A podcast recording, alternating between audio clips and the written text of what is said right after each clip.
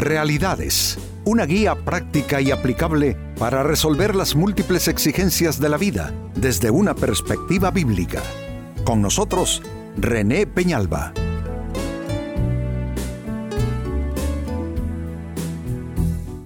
Amigos de Realidades, sean todos bienvenidos.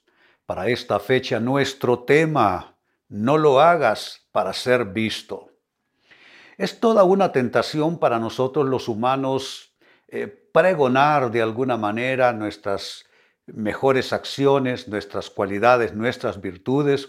También hacemos lo mismo con nuestras habilidades y dones. Nos gusta ser observados, creo que es algo eh, en lo que a los humanos, no sé, nos, nos agrada, mm, de alguna manera eh, nutre nuestra estima.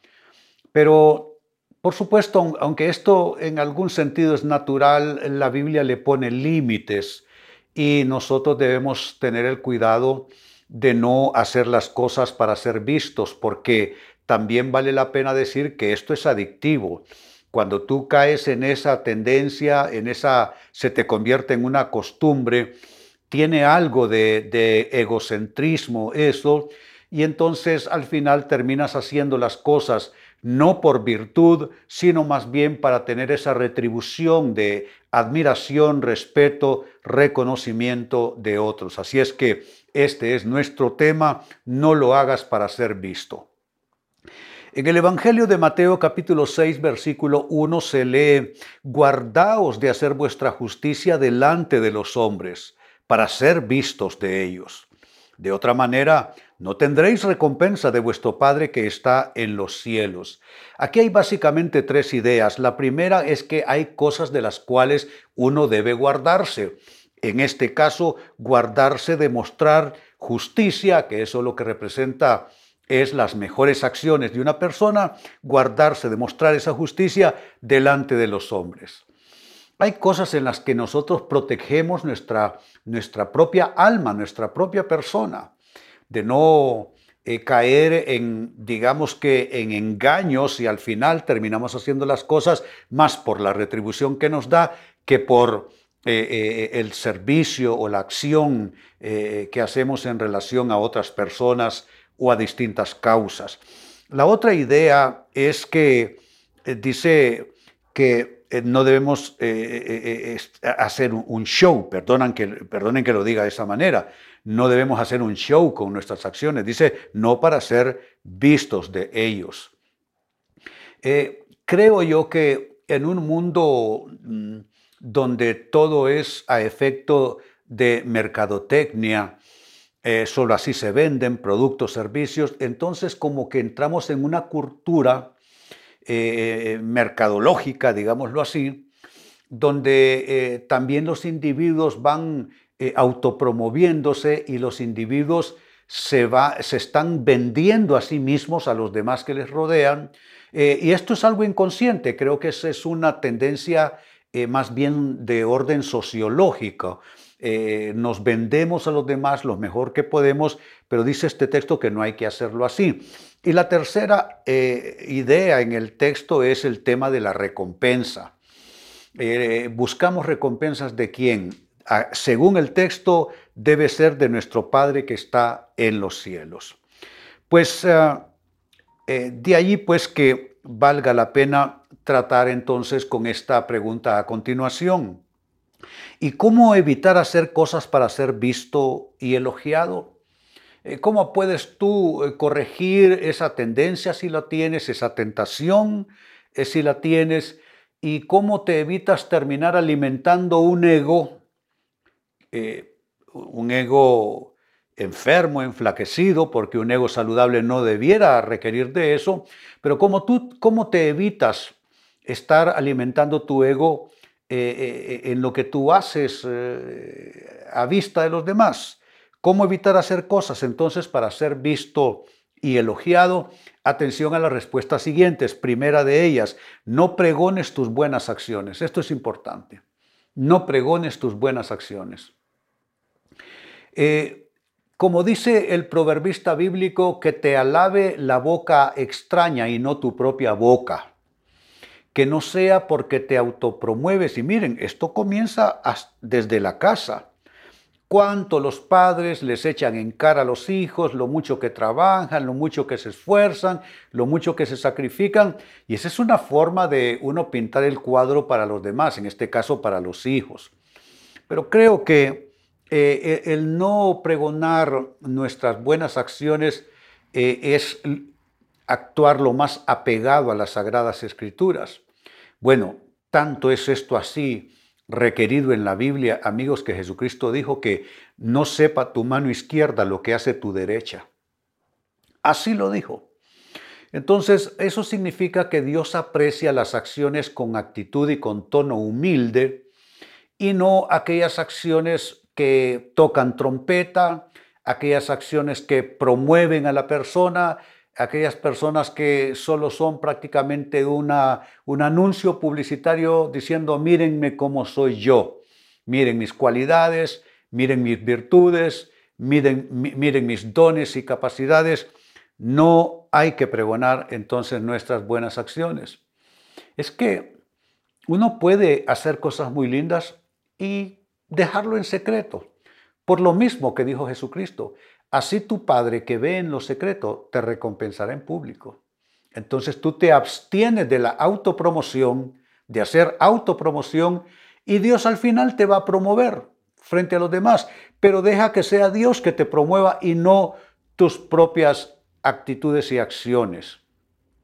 Jesucristo lo dijo esto en diversos eh, eh, ejemplos. Dijo que si tú vas a ayunar, no tienes que demudar tu rostro, sino que tú lavas tu, tu, rostro y te cambias de ropas para no mostrar a la gente que estás ayunando, sino a tu Padre que ve en lo secreto y Él te recompensará en público.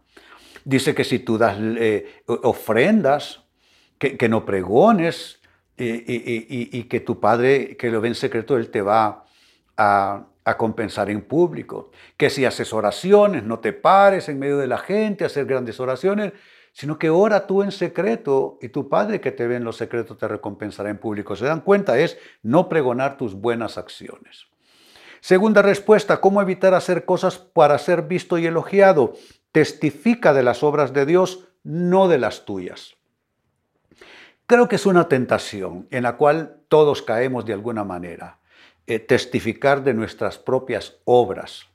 Aquí vuelvo a insistir en lo que dije antes por parte del proverbista bíblico, que te alabe la boca ajena y no tu propia boca.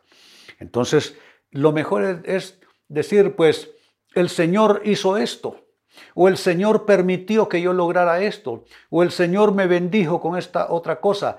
Es bueno y es una saludable costumbre meter a Dios enfrente en todo lo que estamos haciendo y en cómo lo expresamos a los demás. Es decir, por la gracia del Señor me fue bien en este negocio, el Señor fue bueno conmigo y pude realizar el viaje que quería eh, llevar a cabo, en fin, eh, testificar de las obras de Dios, no de las tuyas. Eso en segundo término. En tercer lugar, y la pregunta sigue siendo la misma, ¿cómo evitar hacer cosas para ser visto y elogiado? Debes buscar servir a Dios y no al ojo del hombre.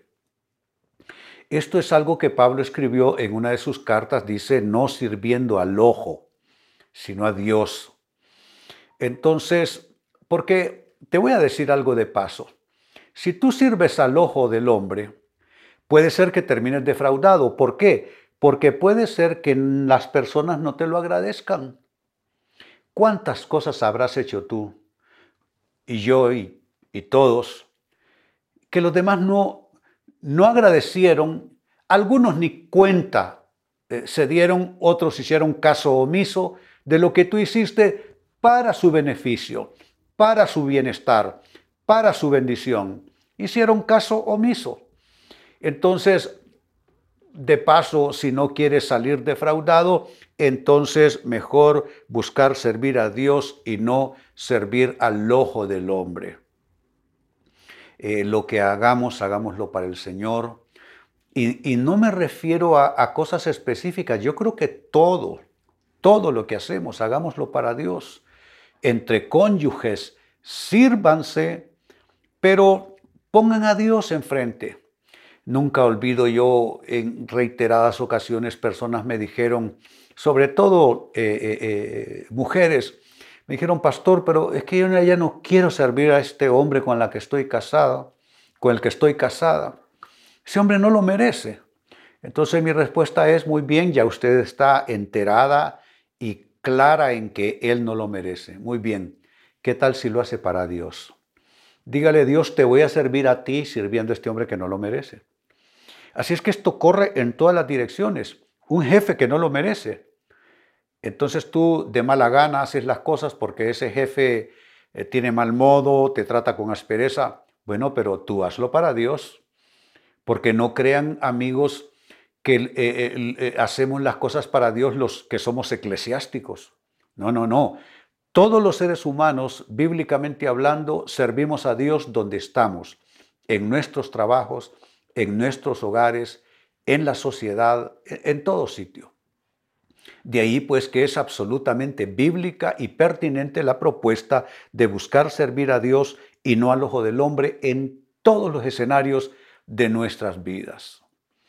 Y en cuarto lugar, con lo que voy cerrando, cómo evitar hacer cosas para ser visto y elogiado.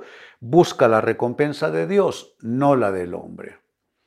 Amigos, la recompensa de Dios es supremamente superior a la recompensa del hombre. El hombre te va a dar mendrugos comparado con lo que Dios te puede dar. Dios te puede realmente honrar. Óyelo bien, Dios te puede honrar si Él ve que en tu corazón todo lo que tú haces lo haces con todas tus fuerzas para Dios. Yo le doy gracias a Dios por el pastor que tuve en mi juventud, un hombre que hacía las cosas con todas sus fuerzas. Yo lo miraba a él cuando él iba a predicar, se encerraba todo el sábado por la mañana en su oficina y no salía horas enteras buscando de Dios, haciendo su mensaje. Y así era con todas las cosas. Lo hacía con toda intensidad y con toda intención. Entonces eso comunicó a nuestro espíritu los que éramos discípulos suyos, esa manera de buscar la recompensa de Dios, no la recompensa de los hombres.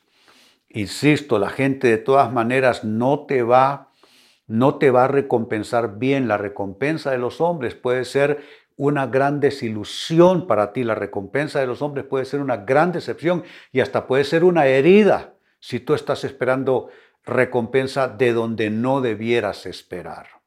Así es que Haz las cosas por la satisfacción tuya y por la gloria de Dios. Pues bien, leía al inicio del Evangelio según Mateo capítulo 6 versículo 1 y les recuerdo que son palabras de Jesús, es Él quien está hablando. Dijo, guardaos de hacer vuestra justicia delante de los hombres, para ser vistos de ellos. De otra manera no tendréis recompensa de vuestro Padre que está en los cielos.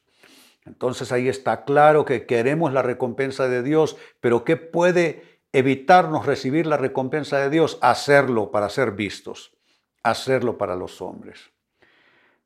Pues con esa escritura se planteó la interrogante, ¿y cómo evito hacer eso?